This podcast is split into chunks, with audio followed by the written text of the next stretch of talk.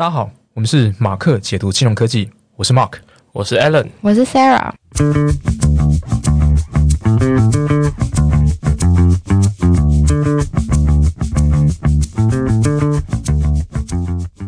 首先，很感谢大家对我们的支持。我们其实不是一个很专业的 Podcast，因为我们一个月才更新一次。但我记得我看过一份数据。像目前呢，虽然有很多新兴的 podcast，但平均而言呢，podcast 的存活长度大概是四集左右。所以其实我之前是非常担心的，是不是我们没有办法做超过四集？但还好，我们今天要录的是第五集，所以我们跨过我们门槛。当然，在我们讨论完之后呢，我们也确定我们要做的内容，主要还是着重于普惠金融科技知识的分享与 FinTech 几个重大事件的讨论，尽量用简单好懂观点呢带大家去了解。当然，还是希望大家能多多支持和分享给更多人知道。好，那我们这一集呢，主要是在讲蚂蚁集团被暂停 IPO 的这个事件。在这个月的十一月五号啊，中国电商的阿里巴巴所属的蚂蚁集团原定在史上进行最大规模的公开上市案，不料在三号的晚上呢，就被上海证交所宣布以监管环境变化的理由暂缓上市。这一点呢，引起了大家非常大的讨论哦。大家可以推估，是不是因为马云在十月二十四号在上海举行的外滩金融会上面的一个演讲，演讲的内容呢，抨击了中国目前金融体系跟监管制度，以及针对了当时候上一个的演讲者是中国国家副主席王岐山的说法，所以呢，造成了蚂蚁被这一次暂停 IPO。我当初呢，在看完蚂蚁的演讲之后，我就决定要做这一集，因为。我觉得在他演讲内容里面，很多上面就是我们 FinTech 业者上面的一些共鸣点，还有我们的确在这种监管的问题上面遇到了很大的痛点。然后呢，为什么马云会在 IPO 前夕这么重要的会议上去抨击中国的监管制度？那一般来讲，大家会说有两点：一个是可能说马云已经知道自己的 IPO 可能被暂停了，或者是说他觉得这个场合是值得讲的，因为马云有这个高度跟地位去说，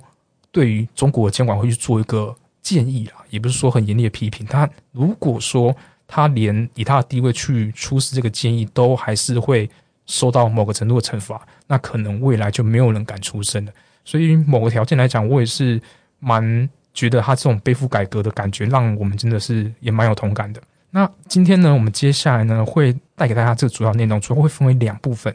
第一部分呢，我们会先了解一下马云演讲的内容的重点是什么。第二呢，我们就继续介绍蚂蚁金融整个发展内容跟它整个获利的主要来源，帮助大家更了解这个事情为什么会发生。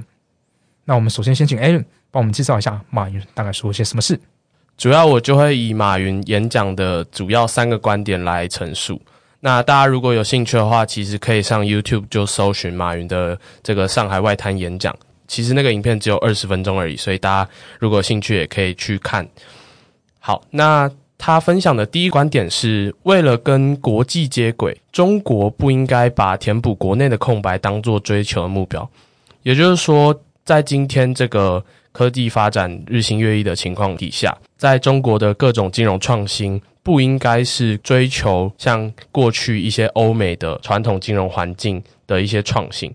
就是说不应该是说因为欧美就是先进的。而就是去填补那些跟欧美之间的空白，所以应该要思考的问题点是要怎么跟未来接轨，怎么样去适应未来的标准，怎么样去弥补未来的空白。那第二个部分的话，他认为说，今天在中国的监管环境底下，管的能力非常的强，可是监的能力明显的不足。因为他提到说，监跟管其实很不一样，就是说，在今天的监管环境底下，监跟管是两件事情。监是看着你发展，然后关注你发展；可是管是在你有问题的时候去预判问题，然后才去管你。所以在现在的环境底下，管的能力非常的强，可是监的能力明显不足。那第三点的话，他提到说，金融的本质是信用管理。必须改掉今天金融的当铺思想，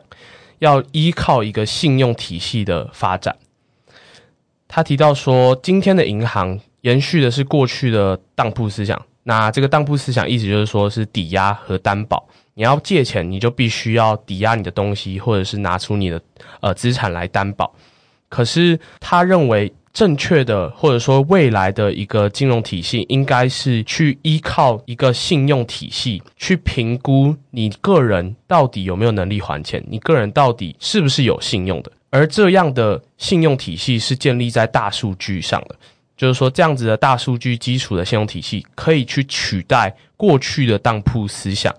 所以，呃，如果要建立这样的一个信用体系，就必须要收集各种用户的数据，才能让每一个人的数据、每一个人的信用真正的等于财富。最后，他总结说：“千万不要小看这场疫情，因为这场疫情可能是倒逼人类社会进步的力量，它的重要性不亚于二战。”然后，他也自诩，他提到说：“我们可能是负重前行的一个人，这是历史的机遇，也是历史的责任。”所以，看到可以看到说，呃，马云其实认为他的身份、他的角色是在带领整个金融环境去创新的一个使命感。他觉得蚂蚁应该要负起这样的责任，带领整个金融环境的创新。好，那我们很感谢 Aaron 帮我们做一个这样内容的浓缩。那其实啊，我还蛮建议大家去可以去上网查一下那个马云真正演说的全部内容。那因为我们今天就没有全部把它放上来。但其实马云在一开始啊，他其实就开始听到说，他自称他自己是非专业人士。那在我听到这一点的时候，其实那时候有一个很大感觉，就是他其实就不想把自己的整个产品或服务，因为他不是在走银行这条路，不想发展成银行或是取代银行这个专业，所以呢，他会觉得说我不是在金融这一块的专业，我是基于他本身他所提倡的一个互联网金融出来这样的专业。我觉得这个也是在说法上，他可能会给比较软性的一个感觉，因为我们通常比如说我们。比如说去开车去修给修车师傅修车，我们常常会问说：“哎，师傅，我这个不懂，但是可不可以这样做？”所以说，我觉得说，因为他今天在这个重要场合，他可能不想要被银行框在框住，但同样的，他希望他可以做出一个比较实质上的建议的时候，我觉得他这个暖心的态度，其实对在场的话状况，我觉得是蛮适合的。但其实后来其实看到很多评论，大家讲说：“哎，他是一个在强烈抨击整个金融体制。”我就觉得哎，稍微有点压抑。那我们其实再回过头来看呢，到底马云算不算金融专业人士？其实，在从金融界来看呢，的确不是。那以我们在台湾，我们在 FinTech 角度来看，就是都会有这个问题啊。因为我们在跟金融业者做接触的时候，他会觉得我们所发展的一些技术或服务内容啊，其实只是一个工具而已。那金融界大部分就觉得说，他们银行来讲，就是我想要做这样的服务，其实我只要有这个东西，我就可以做了，我可以很轻易的跨到你想要做的东西。那反而是你的科技业者，你根本就。没有能力，也没这个资产去变成一家银行来回头做这件事情，所以大家会觉得说，我在金融上的专业就是我在银行体系里面所建筑的这个整个架构。那所以我们其实比较讲讲明白一点，就是你不可能金融业者上来去管我的部门，告诉我该怎么做。所以我会觉得说，就是金融跟科技之间，他们会有一点好像这种上下的关系啊。但我们再换个角度想，那如果今天银行它有这些技术，难道它就可以发展跟蚂蚁一样好吗？但你未必。所以我觉得这个其实是两边的人对于每一件事情的看法，其实是因为有个认知落差造成的。那我们回来看台湾哈，台湾其实也有这种金融业上专业人士的定义啊。那台湾其实今年其实就有放宽这种金融业负责人的资格，它不再限定说你必须要在金融业某个什么。业者要当过几年，你才可以担任所谓的副总、协理、总经理这种角色。那也开放了所谓的科技人才啦、商务人才、数位经济等等器管这种人才来当这种跨领域的呃人才招揽。所以我觉得这是对台湾，其实在这个角度上，其实看到这件事情，我觉得还是蛮开心的。当然，我今天也重申，我是以一个金融业非专业人士来做这个 podcast，希望大家不要对我们有太高的批评。好，好。好，那我们再看到下一点哈，我们我觉得值得蛮值得讨论的，就是说为什么他要特别提说所谓的中国不适用欧美的管控这件事情。关于这一点呢，我觉得举例来说，像是英国啊、欧洲，他们使用的是 GDPR 的这样子的规范模式。那国际上其他国家也不一定是依循着就是 GDPR 这样子的系统在作为他们监管的一个法规依据。所以中国其实本身他们。可能可以用更多的资料来做他们的金融的一些分析啊，或者是使用，他们也未必需要透过欧美的管控来做他们的金融服务跟产品。这是我目前的想法。我觉得还有一个很重要的点是，就中国在发展整个金融体系的时间点，其实是比欧美国家慢很多的。也就是说，其实今天中国在发展 FinTech 上面如此的快速，其实也不只是因为他们本身有许多的金融创新，也有不同的金融人才，而是说他们原本的体系就不像欧美国家这样的完整，也不像过去欧美国家已经发展了这么多年，所以他们今天能够发展起来这么快速的原因，其实也是有这个部分。那回到这一点的话，就是说。他提到说，中国不适用欧美的管控，其实也是想要再重申这个部分，就是中国它不一定是跟欧美有一样的体系，它可以尝试走出自己的路，然后去拥有不同的监管或监控方式。这样，对这一点，我也是，我也觉得是从中国其实他自己的市场来讲，它是有自己发展的呃一套制度，我觉得是没有问题的。那我们来看台湾，其实台湾其实在过去不是过去，现在也是啊，其实我们都是。要接轨国际的感觉，因为台湾跟中国状况比较不一样，因为台湾相对它不是那种大家一定要我们这个市场，那中国是大家一定要，所以它我觉得中国是它可以建立自己的制度，那台湾的话，它一定要去跟国际接轨，它才有办法说跟国际展现说，OK，我的金融是很稳定的，我们这个是跟大家期待是符合的。那我觉得这一点呢，其实，在台湾的它其实有自己的优势，我们应该可以走比国际更前面一点，因为。我觉得台湾算市场小，但它其实可以去尝试一些比较更多新的东西。你可以在很多新的制度，在其他世界国家还没有发展之前，我们自己来建议这些东西，我们自己发展，定义出这些制度出来。因为我们的市场，我觉得台湾其实很适合创新的市场的研发啦发展。所以我觉得，像比如说，好，我们之前错过那个 STO 的法规的制定之后。那像我们制定 STO 的法规，就会变得一个很四不像的一个法条，那就把我们一些创新人所扼杀在这个地方。所以我觉得，其实台湾应该要利用自己的优势去突破这一点。好，那我们现在有看到马云其实在演讲中有提到所谓的互联网金融三大要素。那什么三大要素呢？首先呢，他必须说，如果在过去的互联金融网呢，它是定比较简单的，就是你单纯的用网络啦、讯息这种传输来提供金融服务，就会被称为互联网金融。但今天马云他又定义了三个最重要要素，第一个就是必须拥有丰富的数据，再来就是必须基于丰富的大数据之下的风控技术，再来就是必须基于大数据下的一个信用体系。基于上三点，才可以这样子合理的发展所谓的互联网金融。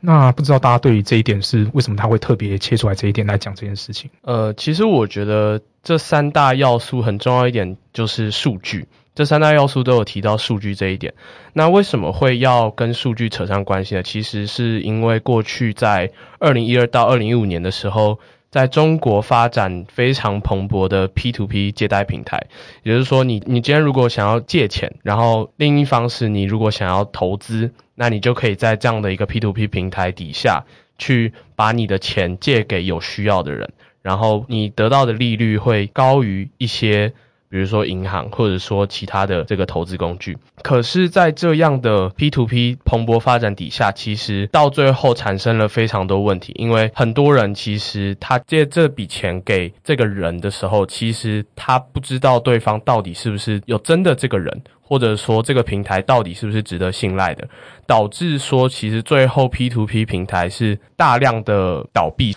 那这样的倒闭事件导致非常多的投资人基本上就是倾家荡产。他借出来的所有钱，他心里想的是他可以赚到十趴，或者说。六趴八趴这种利率，可是到最后他却是血本无归的，造成说最后其实很多人跳楼。那这件事情其实对中国整个金融环境造成了非常深远的影响。中国当局也开始去正视这样子一个金融呃环境的一个监理。然后，那为什么马云会提到说要用数据？其实也就是要去进行风控，就是让这些可能有需求要借钱的人。必须要去用一些数据去评估他自己到底有多少信用，而且去建立这样的信用体系之后，你更可以知道这个人他可能违约的一些风险，你可能他的一些过去行为、过去的数据，那最后评估出来信用的一个体系底下，就可以更好的去管控这些风险。所以，我认为马云其实定定的这个互联网金融三大要素，其实是有一个过去历史的。一个脉络底下造成的，就是丰富的数据以及这样的大数据之下的风控技术建立的信用体系。这样，接下来我们再来看一下，其实马云在演讲中，其实他有很大一部分是在讲，也不是抱怨啊，就是重复这件事情，就是说监管其实没有跟上所谓目前新创的脚步。他讲了一句话，我觉得非常共鸣的话，他是说把风险控制为零啊，就是最大的风险。因为我们其实啊，如果我们的新创意它走比较前面，而且是过于前面呢，那监管机构他一定会把你踩刹车踩得非常死，因为他不愿意担这个风险。那当你的监管机构没办法去允许你的创新的产生的时候，那等于是你这个创新的想法是没有办法在现在去做实行的。那马云也听众讲了一点，他说监管应该是为了有持续性、健康的呃发展才是好的监管。那如果你是一个恶性或是不良的监管的话，就会扼杀你整个在金融科技上的发展。这一点的话，其实对金融业者来讲啊，不管是台湾、全世界，这个我们都会很期待说，在监管制度上面，它的放宽的脚步啊，应该要是比过去我们在。呃，几年前认知的说监管的速度都应该要再有改善，更有效率一点，甚至是更开明。那我自己本身对于这类演讲啊，其实我还有呃几个点我觉得非常好，因为他刚刚也艾伦也提到说，所谓的当铺思维是过去，那信用思维应该是未来的一个呃主要角色。因为马云他他自己本身说，每个要饭的都应该是要有信用的，所以我们过去其实我们都是有这个人有多少资产，有多少抵押品，他的财产的价值有到那个地方。可是，像我们想想看，像比如说像 YouTuber 啊、Podcast 啊，其实他们的呃这种无形资产价值跟评价来讲，你根本就无法用过去的这些思维去做一个评价。所以，我觉得这个一定是一个未来的趋势。那包括不管是台湾或中国来讲，我觉得都是一样，会有一个一样的状况，就是你无法再用过去我们在评价一个人来做这件事。再来呢，我觉得就是其实是每一个 FinTech 业者啊，他们自己都会。很想要这样思考，因为我们在做一个属于未来的产品，我们是除了是我们现在可以改善我们痛点，是也希望是未来可以用的。所以，我们一般来讲，我们不希望说我们解决未来问题，不应该是从历史上或者是监管角度，或者是从研究上去找这些东西，应该是要从市场、从需求面来寻找。那他主要还是提到说，他提供的数字货币这个东西，那数字货币它其实。我们现在其实每个人看起来都觉得数字货币在现在其实没有什么扮演一个非常极端，而且是可以完全很好取代某一项产品的东西。但是我们都知道，它一定是一个下一个时代很重要、很重要的一个在金融体系很重要的应用因素。但我们还找不到怎样应用。所以说，我们如果还是从我们现在的角度去看加密货币来讲，那我们一定找不到它的好处。所以。我觉得他从说所谓市场去找，从需求面找，才是你设计产品或是建造未来的金融服务一个比较好的观点才对。我自己觉得马云其实真的是一个就是革命家啦，因为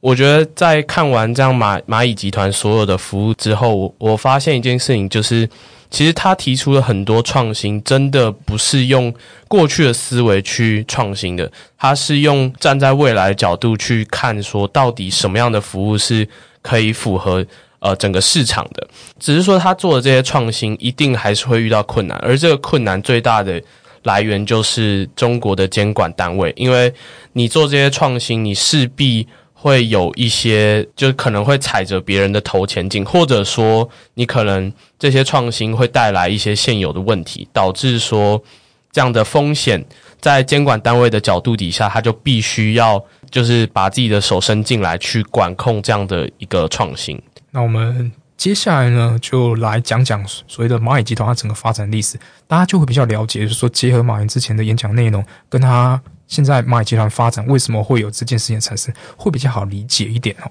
那我们请一下 Sarah 来帮我们进行分享。好，Hello，大家好，很高兴可以跟大家介绍一下蚂蚁集团的发展历史。那先跟大家分享一个 fun fact，就是在前阿里巴巴集团总参谋长曾敏，他曾经说过，为什么蚂蚁金服它要叫蚂蚁金服？那他说，希望能够呈现出我们赋予力量给所有像蚂蚁一般的小型事业，除了吸引小型事业以外。我们也希望这个名字能够传达出我们的策略，也就是每只蚂蚁只吃一点点，所以我们不会对传统的大型放款事业构成威胁。啊，比较有趣的是，他们现在 确实对就是当今的放款事业构成许多威胁，所以也会有接下来的事件这样子。好，那蚂蚁集团的前身，它就是阿里巴巴集团的结算部门。当初在二零零三年淘宝网刚创立的时候，因为没有方便的线上付款方式，买家必须要到银行啊或是邮局汇款才能够进行交易。那后来为了付款更方便，阿里巴巴在二零零四年的时候就推出了第三方的支付平台支付宝。二零一四年的时候呢，支付宝的母公司蚂蚁金融服务集团就成立了。那它就是围绕着金融科技的服务，然后延伸出给中小企业进行贷款服务的网商银行，或者是呃其他的芝麻信用等等的服务。那它背后就是利用大数据跟人工智慧的方式来，就是进行一些信用评级或者是新产品新服务的提供者。那目前阿里巴巴持有蚂蚁集团大约三分之一的股份，那马云也是其主要的一个控股股东，但他并不是公司主要的管理层的成员。接下来会跟大家介绍一下目前蚂蚁金服的产品服务现况跟他们的获利方式。那他们目前有主要的几项产品，包含在二零零四年最知名也是最广为使用的支付宝，那它是一个第三方的支付平台，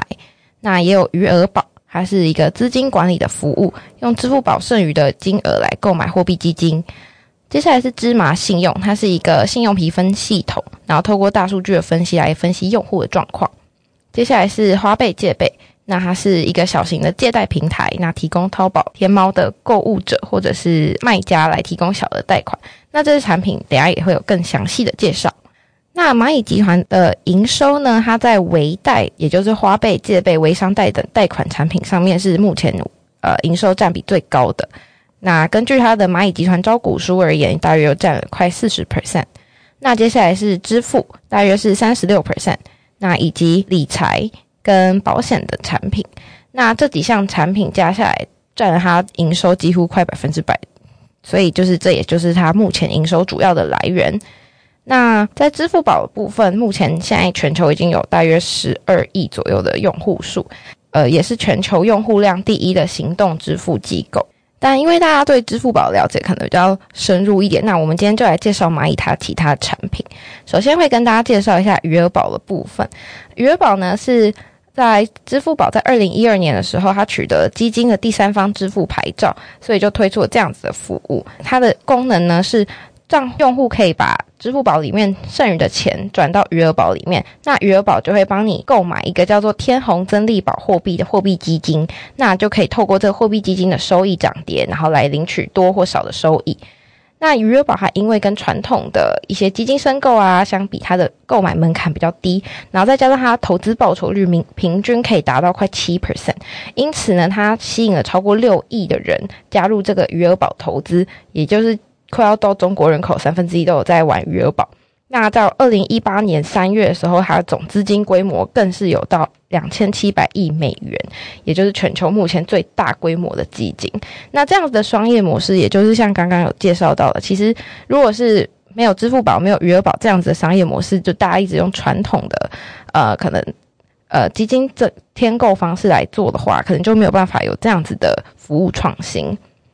那接下来跟大家介绍一个比较特别的，叫芝麻信用。那芝麻信用呢，它就是基于你在支付宝或者是一些其他的呃行为数据来做的一个信用评级分数。它会参考主要五大类的行为，包含信用履历，也就是你个人账户记录的行为；然后再来是行为偏好，包含你可能在淘宝、天猫消费、购物、缴费、理财等各种的稳定性与偏好。接下来是你的支付能力，来界定说你是不是有稳定的经济来源或者是个人资产。举例来说，你可能有车有房，或者是有什么样的资产规模。那接下来是你的身份特质，也就是你的个人学历、职业等资讯。最后是人脉关系，这点也是我觉得最特别的。举例来说，呃，我我的朋友圈、我的朋友资讯的信用程度是否是好的？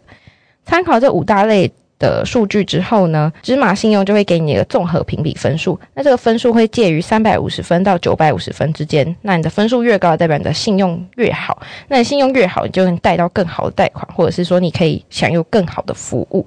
那接下来就延伸到说，诶，那你的信用分数高，你可以得到什么样的好处？那接下来就是介绍花呗跟借呗两个产品。那也就是延伸芝麻信用，它在你的获得信用评分之后呢，能够延伸使用的服务。那支付宝花呗它就是一个有点类似于网络信用卡的功能，花呗的使用者可以在淘宝跟天猫购物之后，然后等到你收货之后再进行还款，那期间可能在十日内是不会有利息的。但如果你用支付宝花呗买这些产品之后没有按时还款的话，就会有一些利息的费用。所以呢，就是它的余息利息也是按照期末的还款金额零点零五 percent，然后按日收取，其实这样算起来是蛮高的。那再来，支付宝借呗是微贷旗下比较一个消费信贷产品，它是 for 就是如果你是芝麻分数六百分以上的用户，你可以申请大约一千到五万人民币不等的贷款额度。那借呗比较特别，是因为它的分数是要到芝麻分大约六百分以上才可以借，所以它最后就是芝麻信用分数可以不用到太多太复杂的计算方式就可以进行对用户的信用把关。那据我所知，在借呗的部分，其实也蛮多中小微企业会透过借呗来进行他们的资金周转使用。好，那我们感谢 Sarah 精彩的介绍哦，没想到他们有出这么多产品跟不同的功能。那好，那我们再拉回来这边哦，就是为什么这样的产品架构内内容啊？其实我们注意到说，其实主要还是他在借贷这个角色里面受到中国监管机关的一个注意哦。那虽然可以分享一下，为什么说在借贷当中，蚂蚁到底扮演它这个角色到底是什么样的角色？因为蚂蚁它现在像是芝麻信用评分，它采取那些数据而言，其实蚂蚁跟一般银行做的不一样，是它能够呃跟第三方买，或者是它内部因为有做一个。呃，购物平台的像淘宝这样的数据，所以它的数据源跟一般的银行比起来是完全不一样的。它可以有购物数据、搜索数据，可能甚至是你缴纳保险金额啊、缴纳健保、劳保这些，它都可以有。因此，它在变化或者是它比较不一样的角色，是它现在拥有的数据是大到让它能够想要。分析什么样的东西，它基本上它就是可以 train 出一个模型，让它获得它想要的一个结果的。所以这应该会是在借贷当中，一般银行跟蚂蚁最主要的差异。也就是说，刚才是要讲的，其实它就是掌握这些数据分析的效力。我们科业者最喜欢就是用这些数据做分析，因为它就可以把一些我们原本无法评估、无法去做一个有效利用的资讯，转化成可以软体化跟数据化的产品。所以这样的模式的话，其实对于每一个 fintech 业者来讲，是蛮期待可以往这个方向走的。因为相对来讲的话，我们传统的话，如果你走抵押，不是走这种数据的分析的话，你就会花非常久的时间。那以蚂蚁的角色来讲，它可以很快速的及时评估每一个人的信用，其实非常有帮助的。那我们再往下看哦，所以其实中国它开始就是对于蚂蚁这一块加强它的监管。那不知道大大家觉得说，诶，那为什么他会去对这一块进行加强监管的原因呢？嗯，其实我觉得主要原因有两个。第一个就是说，呃，蚂蚁集团它的借贷规模已经大到比它其他国内的银行还要大许多，而且它的这个杠杆的倍率是非常高的，远高于说传统金融，它可能是需要有一个资本市足率，就是说你今天呃你的自有资本跟你的。所有的风险性资产的一个比率是要有一定的趴数，也就是八趴左右。可是蚂蚁它不需要去拥有这样的一个自己的资本，然后它却可以借出远高于这个比率的金额，导致说其实它的杠杆倍率远高于过去金融机构的这个倍率，最后导致说它今天的这个风险其实看起来是相对比较高的。那第二个是说，我觉得。呃，蚂蚁现在已经大到可能会颠覆一些，就是中央的一个管辖，因为它的规模在整个中国市场上基本上是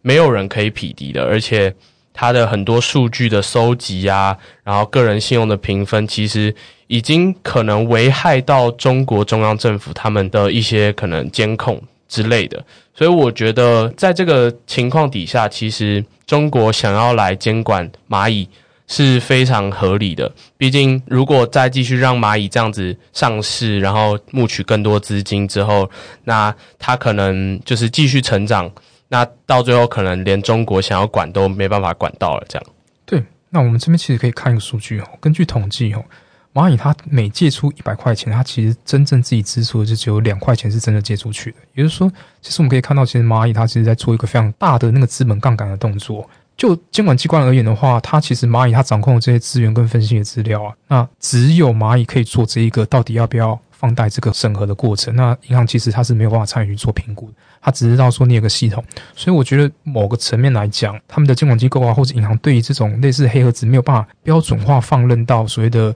你到底跟我讲的大数据很有效。那它真的撑得过这种三四十年的金融变动，五六十年的金融环境的改变，它真的撑下去吗？它真的经得起考验吗？那所以说，我觉得在这个时间点，他们会想要说，有点是看起来有点在踩刹车啦，就是我先进你的资本，因为你即即将就要募资上市了，那也就是说你的杠杆会更大，你会借给更多人钱。那如果真的一个金融海啸过来或什么的话，对于中国经济是很有可能有很重大影响的。所以在当时候啊，那一个先出了一个所谓的网络小额借贷办法，就限制了蚂蚁他自己本身，他必须要有三十 percent 来自自我资金。也就是说，我觉得他是有点就是说，OK，你今天你要借钱出去，你也要帮我承担某一个责任。但我想这就是蚂蚁他不愿意去做这件事情，因为对他来讲，他可以做的事情或是能力或是范围就会小很多。那我们现在再来看看呢，其实。这一件事情发生了，那蚂蚁就是势必就是 IPO 就是延缓暂缓上市。那不知道大家对于说暂缓 IPO 之后这个后续的影响啊，大概会有什么感觉呢？现在蚂蚁它其实应该也受到一些官司等等的一些问题。那我自己觉得，对于可能对于整个世界 FinTech 的影响比较大，是监理机构会开始注意说，嗯，蚂蚁做的事情现在连中国都开始可能要做出一些限制了。那我们。本土或者是我们国内境内要做哪些革新或者是创新的服务，是不是也要开始走慢一点点等等的？我觉得其实这部分会有点可惜，就是，呃，因为蚂蚁它现在要做大，但是它却被管下来了，所以可能在之后。其他创新业者会开始不敢去做一些更创新的服务，我觉得这会是比较可惜的一点。那或者是说，可能像是美国，像是 PayPal 啊，或者是 Square 等等的相关服务，他们可能会开始做一些蚂蚁相关可以做的东西。那这样子，接下来就会有不同的竞争者拿来进入像这种贷款或者是微贷的市场。嗯，对，我觉得其实他也是给一个就是。想要进入中国市场的一些业者啊，或是正在做这些相关类似的事情的一个警讯呢，就是其实中国它自己本身它自己的监管风险相对其他国家是相对的稍微比较大的。然后我们可以再看到，就是说它其实会对于它本身中国境内的一些创新，其实可能会有压抑的动作。再来，我们再看这一点呢，其实最重要一点，大家其实会看到有一点，就是说。下一次上市，真的它可以上市之后，就不会是史上最大 IPO，因为它的估值就会大幅的降低。大家会觉得说，你的你要出三十八的资本，那你可以做的业务量一定会比以前少非常多。这是我们这一点会看到说，其实对于蚂蚁金融它自己后续的发展，其实会有一点点蛮大影响。虽然它在中国过去它是一个蛮指标的企业，我说每个中国人就是说，诶，你第一个想到中国的指标型的 FinTech 业者，一定是想蚂蚁金融这一块，但它现在。如果它就未来啦，如果真的是可能要大幅的创新、大幅的增长，可能不会有这么的大的跃进啊，可能会有这个状况出现。好，那我们接下来总结一下我们对这个事情的发展哦。其实我自己个人觉得说，其实监管真的会决定你整个 FinTech 发展的速度。那比如说中国对自己的 FinTech 发展，其实它一开始的时候，它对于蚂蚁它其实是相对宽容。我这么讲，它是相对宽容，所以它才可以在短短的。也不是很短，就是在它可以成长这么快速，然后夺取这么多资源，到最后它上市的时候，几乎就是全世界最大的一个 IPO 的上市。但回来再想吼，其实我们台湾啊，在监管上其实是比较相对的是在速度上啊，它跟保守程度是相对比较高的，因为呃，有可能是我们的监管机关其实对于有金融风险这件事情的话，它其实是非常非常在意的吼。那其实台湾目前在政策上来讲，FinTech 产业政策上来讲，都是以政府机关决策为主，为所谓的行为导向。比如说，我们之前在发展所谓的呃支付啊、行动支付这个产业，也是由政府所主导的，才有办法说在这一两年来大规模说我们的呃使用率要提高到某几个 percent 以上。这也是以台湾政府来讲，都是以台湾政府机关为主。那我这边在看台湾目前的状况来讲，我其实也在观察说，台湾目前到底在监管机关他们对于未来啊这种改革啊，他们自己监管改革开放啊，其实还是维持比较相对保守。比如说最近有一个。呃，金融科技共创平台的正式启动，那它主要还是为了揭露明年的 FinTech 产业发展目标。但是其实你看里面的决策主要的人士啊，其实还是呃相对于政府机关为主。那所谓的外部业者啦，FinTech 业者的参与其实非常的小。也就是说，你可能未来你的监管的政策还是维持相对的比较保守啊，政府心态去做这件事情。那台湾其实，在 FinTech 产业链上，它就会稍微的比较没有，就是我们讲状况，就是你想要零风险的。呃，监管状态，然后等于就是你就没有创新。那我们可以看深一点，看台湾的监理沙盒的审核，其实就知道，那今年是整个审核的案子是减少非常多，因为每个参与审核的人都对我们监管机构他要求的几乎是零风险的发生这件事情，其实有时候会觉得非常不合理。因为你如果不允许任何的风险，那你的创新性几乎就是等于零。我自己本身来看，在目前，因为他们每个业者其实一开始送进去的案子，其实我觉得都会有一些创新的点子 idea 在里面。可是到最后，到真的要真正杀好去实验的案子啊，就会变成哎，怎么就是跟就是非常保守，然后里面的内容其实是相对安全，也没有在创新性上，我觉得也是相对比较低的。那其实这样东西进去实验，其实出来就只是为了呃修正一个法条，我觉得就比较没有实验的价值。但也不是说。政府就是没有在做这块创新。我觉得比较好的事情，是因为金融机构自己本身现在的创新，台湾金融机构本身现在创新是相对蓬勃很多的。我觉得有有些银行它相对是蛮积极的，对创新的时候，它很很愿意尝试。因为银行来讲，它其实在法规允许的状况底下，做一些试办啊，尝试一些合作、业业结合了，都比过去几年蓬勃很多了。但我必须强调，金融 FinTech 生态系的健全，其实不能只有金融机构去撑起来这件事情因为相对的其他业者生态去建立起来，银行没办法把所有的事情都做得这么好。这么精细，整个金融产业它必须要更多业者加进来，才有办法去提升我们这个生态系的健全度。那我们最后其实看呢，最后结果其实就是，呃，蚂蚁推让。其实它对于